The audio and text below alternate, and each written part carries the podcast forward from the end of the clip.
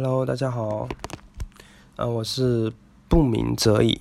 今天呢是预社交的第六十二期，啊，我们演讲的主题呢是三个技巧，让你呢跨出社交的第一步。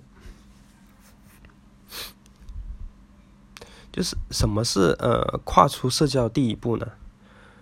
就你们觉得什么是跨出社交第一步？有人说嘛，不就是开始和别人社交吗？和别人相处嘛，那个不就是第一步吗？就你们是不是这么觉得？嗯，但是呢，我今天想说的呢，就是跟这个有点相关，但是呢，又不一样，就是也对也不对。就是我这里的迈出第一步呢，是指就是你在一种习惯的模式下。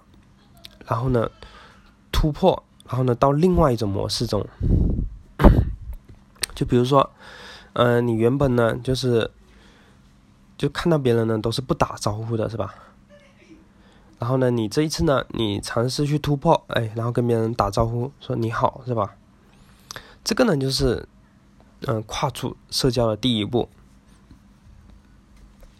就是呢从一种习惯的模式，是吧？你原来都不打招呼。然后呢，到呢试着去突破，然后呢去跟别人打招呼，是吧？所以呢，就是我想说的，就是每个人就是跨出社交的第一步呢，都是不一样的。因为有些人他可能打招呼对他来说很简单，是吧？他天天打招呼，所以呢他去打招呼，那根本就算不上就是跨出社交第一步，是吧？嗯，我曾经呢就是也是不打招呼的，后来呢就是有一天。就是我说，我要做到为所当为，顺其自然。就是我说我这一天中我要尽量的去做，或者说这一个星期我都要尽量去做。只要呢，就是我能做到的，那我呢就尽量的去做。尽管说啊，我很紧张了，很害怕了，但是呢，我带着这种紧张害怕去做，你知道吗？嗯，然后呢，我看到别人，我就去打招呼。尽管说，呃，声音颤抖，但是呢。这个呢，就是跨出社交的第一步，知道吗？就是每个人跨出的都是不一样，啊，有些人可能呢是打招呼，但是呢，有些人呢，他可能呢是，嗯，走出去接触外外界，是吧？因为有些人他可能一直待在家里，所以对他来说，跨出第一步呢是走出去。然后还有一些人呢，他可能是演讲对他来说是跨出第一步，是吧？就他平时都还可以了，他觉得演讲。这部分他才是呢，跨出社交第一步。嗯，所以就是每个人的，就是跨出社交第一步都是不一样的。这个呢是第一个，什么呢？是迈出社交的第一步。那第二个就是我们为什么跨不出，或者说迈不出第一步呢？就是为什么我们迈不出这个社交第一步，或者说跨不出去呢？我主要呢总结了三点。第一个呢是认为呢紧张害怕是不对的，是不好的。你呢不允许自己呢紧张害怕是吧？嗯，就是有社交恐惧，或者说大部分的人啊，就都认为呢就紧张害怕是不好的，就你不允许自己有紧张害怕，对吧？就我曾经呢就在和别人社交的时候，就是呢我呢。会紧张害怕，就是因为呢，我不允许自己有这些紧张害怕嘛，所以呢，只要有一点紧张或者说一点害怕，我可能就不去社交了。这个呢，就是嗯，认为紧张害怕不好，然后呢，我们就不去做了，然后就跨不出这一步，是吧？其实呢，就是我想说的呢，是紧张害怕呢，并不是不好。而是说呢，就是一种很正常的一种情绪，你知道吗？或者是一种很正常的东西，就每个人都有。嗯，就是美国美国的总统嘛，罗福斯，就他曾经说过嘛，每一个新手呢，就是几乎都有一种心慌病，就每个新手都有。然后呢，还有印度的就解放人民的运动的那个领导人呢，他也有说过，嗯，就他演讲呢就是很厉害，他不是有说过，他是呢演讲很厉害，但是呢他在第一次演讲的时候呢，他也是不敢注视观众的，你知道吗？他也是很紧张的。还有呢，就是嗯，我曾经在听一次线上课程的时候，就学的呢是建模，然后这个老师呢，他呢其实呢已经。有演讲经验，已经有几年的经验了，但是呢，他第一次演讲，你知道吗？就他很紧张，就你听他说话，你就感觉到他就很急促，然后呢，嗯，吐字有点不太清晰或者怎么样，就你你可以感受到他很紧张，你知道吗？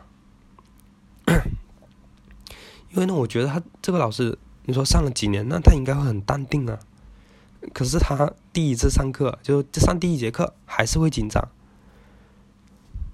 所以呢，就紧张害怕呢，它呢是一种很正常的情绪，每个人或者说每个新手都是会有的。你说像我们很少去社交，或者说，嗯，你本来就说的少，那你去做或者是去说的时候，你肯定会紧张啊。它这是一种很正常的情绪，知道吗？所以呢，就我们要试着允许呢自己会紧张、会害怕，就带着他们去做自己应该做的事情，知道吗？这个呢是 第一点，就是认为呢紧张害怕不好，所以呢你不敢跨出第一步，知道吗？第二个呢是嗯不知道说什么，就你不知道该说什么，所以呢你就不去社交了，不去跨出第一步了，是吧？这里呢就是不知道说什么呢，就主要分了就是两点，是是哪两点呢？第一个呢是。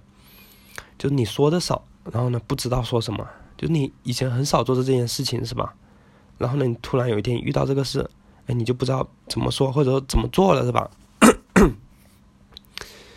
这个其实呢很正常，就是你你真的不知道说什么是吧？你本来就说的少，那这个时候呢你不知道说什么，你呢就可以不用说，或者说你呢可以尽量的去说就行了，这个没关系的。但是第二个呢，就是不知道说什么呢？其实呢是不敢说，你知道吗？就是你脑袋里呢有很多想法，就比如说你在办公室，那其实你想说，哎，我这里怎么有个东西你想说的？但是呢，你你说，哎，这样说不太好吧？别人不喜欢了，是吧？这个时候你就不敢说了，知道吗？又或者呢，别人呢打扰到你了。但是呢，你又怕害怕破坏关系，是吧？这时候呢，你也不敢去说，所以呢，不敢说，就是不敢说呢，也是我们阻碍我们跨出第一步，就是跨出社交第一步的一个因素。嗯，就是嗯，我曾经嘛，就那个时候有一次呢，就是滴滴回来，然后呢，从嗯高铁站。然后呢，到我们住的地方，嗯，这个路程呢大概要要一个小时，你知道吗？然后呢，这时候就上来了一个，就是那个司机嘛，然后他他也是个男的，然后呢，这个时候我就想到什么我就说什么，哎，就说哎，我说哎，你这车上这个是什么东西？然后呢，他又跟我说，哎，这个是什么什么？它可以排风的，哎，然后我说，哎，你这个导航这个。哎，我看有些车哦，它是可以看到全景哦，你你整个车都看得到的那种。哦，他说那种要新型的车才有，就是呢，我想到什么我就跟他说什么，就是 就是呢，我原来呢，我我以为说就是，嗯，我我不敢说的那些，就是说出来不太好。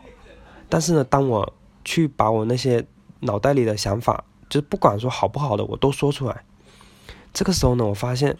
对方呢，他还挺爱听的，然后你们还之间还聊得挺开心的，你知道吗？然后这时候，嗯，我媳妇就说：“哎，你怎么那么能说？”她说：“没发现你这么能说，你知道吗？”所以呢，就是我们去大胆的说，不要害怕说，嗯，别人不喜欢会怎么样？恰恰相反，就是别人很会很喜欢你，就这种想到什么说什么，或者说很真实的这么一种状态，你知道吗？这个才是恰恰建立你们关系的一种方式。所以呢，这个是呃第二点，不知道说什么，他呢也会阻碍你，就是跨出社交或者迈出社交的第一步，知道吗？第三个呢，就是会阻碍你跨出第一步或者跨出社交第一步的原因呢是，觉得改变很难，就是你觉得去突破，然后改变现在的状态呢很难，就根本没办法，是吧？所以呢，你呢就干脆就不去做了，是吧？跨都不去跨了，哎，反正我都不能成功，那我就干脆就不做了，是吧？所以呢，这个呢也是阻碍我们跨出社交的第一步。嗯，就是我想告诉大家呢是的是呢，就是只要我们努力，然后不放弃的话呢，就会有所改变，你知道吗？嗯，就像一个陀螺嘛，它刚开始呢转起来非常的难，是吧？因为它刚开始没有转动，然后你要拿那个鞭子不停的拍打拍打，然后这个陀螺呢才会慢慢的慢慢的转起来，是吧？但是呢，当它一旦转起来以后，你呢就不需要那么吃力了，你只要轻轻的再拍一下，它就可以转很久了，是吧？所以呢，就是。可能我们刚开始改变的时候会不适应，会很难，但是呢，只要你坚持，或者说你去反思应该怎么做，慢慢的、慢慢的，你做着做着，你就会觉得越来越轻松，越来越越轻松，你知道吗？就是根本没有你想的那么难，知道吗？嗯，我曾经呢，就是看过这样一个故事啊，就是，呃，小明嘛，就是他原来呢，就是大学的时候。有个女同学，就记得呢，在大学的时候，她呢是性格很内向，然后呢不又不善言谈这么一个人，然后呢总是喜欢呢自己一个人待着，就是也不和其他人交流。然后有一次嘛，就是呃过了几年以后，然后呢大学毕业了，小明呢他呢去参加一个展览会的时候，就刚好碰到这个女同学。然后呢，他正想走过去的时候，嗯，这个女同学呢，她跟一个客户讲，嗯，她说：“你好，呃，有什么可以帮到您的呢？”然后这个客户说：“哎，我只是随便看看。”哦，然后呢，这个女同学说呢：“嗯，是啊。”她说：“很多人都是这样随便看看。”然后呢，他停顿了一下，但是后来就是他们改变了主意。然后这个顾客就有点好奇啊，他就说：“哎，为什么会这样子呢？”然后呢，这位女同学呢就开始给他介绍这个产品，嗯，有什么优势啊或者什么，就开始跟他介绍了。哎，这个时候呢，这个小明呢就在想，他说：“这个几年前还是那个，就是还是那个几年前那个内向，然后腼腆的那个女女女生吗？”就他交流的那个能力怎么一下变得这么好了？后来呢，就是，嗯，当这个女同学嘛，她呢介绍完产品了，然后突然呢看到小明了，就她有点诧异嘛，她说：“哎，你怎么在这里呢？” 然后呢，他们两个人呢，嗯，就去叙旧嘛，然后去找了一个，嗯，饭店还是酒店，反正呢就坐下来，然后呢吃饭。就小明呢，跟他这位女同学交流的时候，他就发现呢，跟他聊得很愉快。他就说：“哎，我以前怎么没有发现你这么能聊啊？”然后呢，嗯，这个女同学呢就告诉他说：“嗯，就是开始的时候是很难的，就是呢，他呢去把那些产品的资料啊，或者说那些该背的东西啊，都背得滚瓜烂熟。”但是呢，去跟客户介绍的时候，还是会磕磕绊绊的。后来呢，他说，呃，说多了，然后呢，也就熟练了。再后来呢，他就变成了现在这个样子。就是，呃，我们通过这个故事呢，就是嗯，就是我学习到嘛，就尽管说就是改变比较困难，或者说比较难，但是呢，只要呢，就是我们去努力，然后呢，去不断的提升自己，那我们呢，就一定会有所改变的，知道吗？这个呢是，嗯，第三点，就是让我们跨不出去第一步的原因，就是觉得改变很难。那么我们如何就才能跨出社交的第一步呢？就你们觉得应该怎么样，我们才能更好的跨出去呢？嗯，我这里呢就是总结了三个技巧或者说方法。第一个呢是呃放低要求，然后呢多去实践。就我经常说的一句话嘛，就是啊你不勇敢，没有人能帮你坚强。就如果呢，你自己都不想开口，不想去接触外面的人的话，就是很难有所突破，你知道吗？你呢，可能也会因此呢，就是而失去很多的时间啊，因为呢，你会浪费在在想的上面，然后呢，在纠结上面，你可能呢还会失去很多的快乐，是吧？因为你一直都在想，然后不去行动，然后你就变得很焦虑。所以呢，就是，嗯，要让自己呢多去开口，然后呢多去和外面接触，就这样呢，我就是我们才能呢有所突破，你知道吗？但是呢，就是往往这个时候呢，就是我们呢会因为紧张啊，或者说因为想要做的完美啊，所以呢到后面干脆就不去做了，是吧？这个时候呢，其实呢，就是我们应该要放低要求。然后呢，允许呢自己呢做的不完美，就是我曾经嘛就在讲课的时候，就是我说我要讲的很完美，讲的万无一失是吧？然后呢我就会很纠结，哎我说这样写哎不太好，这个标题又不太好，这个又不太好，然后我就老是纠结来纠结去，你知道吗？然后到最后我说好烦啊，我干脆就不做了。后来呢，就是当我知道说，哦，因为呢是这个完美主义，嗯，就是我定的要求太高了，然后呢，我才会出现这么一种情况，就做都不做了。后来呢，就是嗯，我开始呢，就是放低要求，就是感觉呢差不多就行了，哎，这个感觉还这个标题还可以啊，就就这么写，就是不管说好不好了，就先这么写着，然后呢，用我最快的速度把它给写完。然后后来呢，就是当我讲完以后，哎，我发现讲的并不会说比我精心准备的，或者说，嗯，想了很久的这么一个题目，或者说演讲稿就讲的差。相反的，就是比有一些精心准备的讲的还好，你知道吗？最主要的呢，就是我更愿意去做了，就更少的纠结了，就是我就会更愿意的去实践了，你知道吗？就只要我去做，因为那基本上都是都是可以完成的。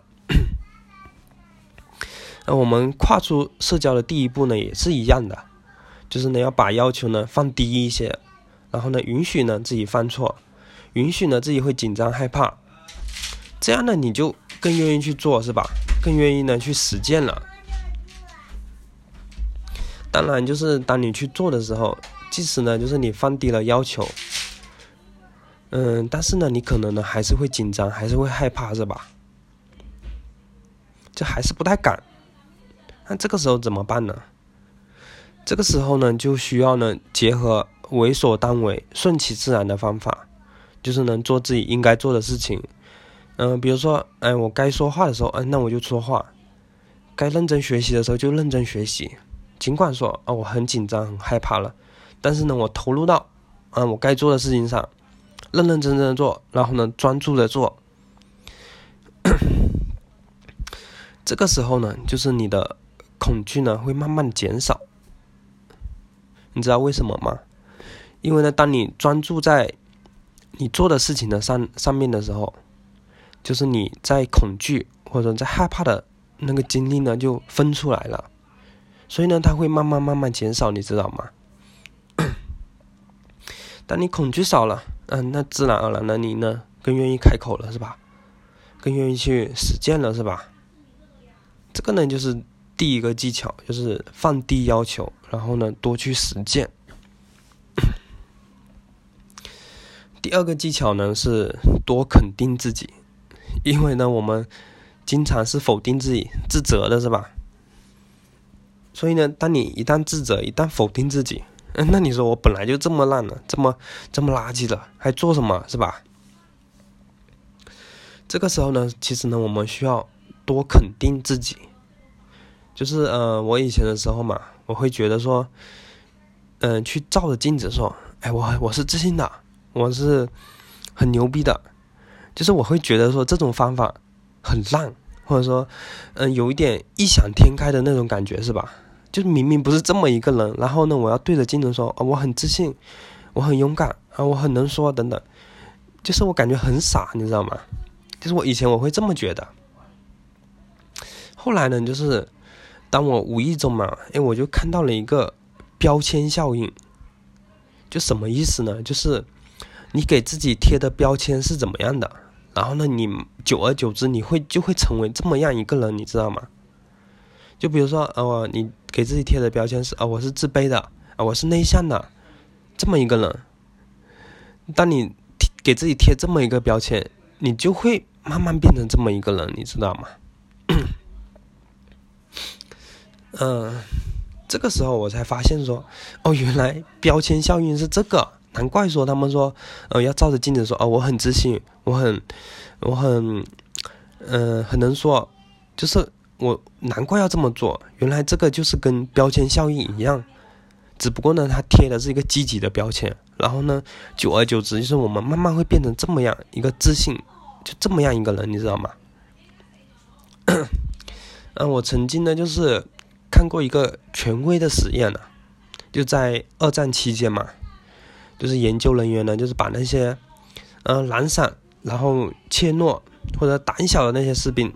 然后呢，把他们给揪出来，然后呢，就是命令他们每每周呢都要给家里呢写日志，写日记，